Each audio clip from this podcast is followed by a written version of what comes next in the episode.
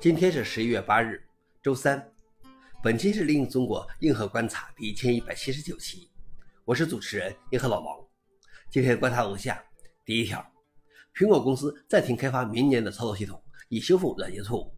苹果公司上周在内部向员工宣布了这一决定，称该公司的工程师现在的主要任务不是添加新功能，而是修复错误和改进性能。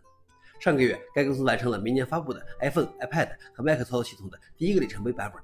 但在内部测试中发现了太多的问题，因此推迟了第二个里程碑版本的发布工作，暂停新功能开发一周，专注于修复错误。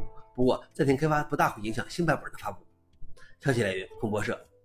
老王点评：这是集体修 bug 的一周。我在写这条消息时，刚收到了其他升级的 macOS 十四点一的一个更新。第二条是 Ceph 浏览器引擎获得资金支持 HTML 表格。由 Rust 编写的 Ceph 浏览器引擎最初是由 Mozilla 开发的，目前由欧洲雷丁基金会等组织共同开发。今年，Ceph 项目取得了良好进展，目标是成为一个便于嵌入的网络引擎，并不断增加新的功能。最近，他们获得了 NLNet 基金会的资助，用于完善 Ceph 的辅助支持，支持更多语言的内联布局，以及添加对表格标签的初步支持。是的，HTML 表格尚未在 Ceph 中实现。这次开发的重点是满足维基百科上 HTML 表格的需求。消息来源 f o r e i g x 老王领域，我是很吃惊，居然还有连表格都不支持的浏览器引擎。最后一条是，必应聊天的 DPU 不够用了，微软将向甲骨文租用 GPU。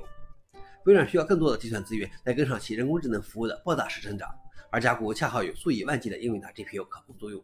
这两家云计算提供商的最新合作，利用了微软 Azure 的甲骨文互联服务，它允许在 Azure 中运行的服务与甲骨文云计算基础设施中的资源进行交互。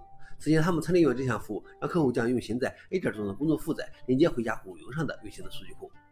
消息来源 j e s t e r 老王那句，连地主家都没有余粮了。不过最近是感觉 A 点的 ChatGPT 有些笨了。以上就是今天的硬核观察。想了解视频的详情，请访问随附链接。谢谢大家，我们明天见。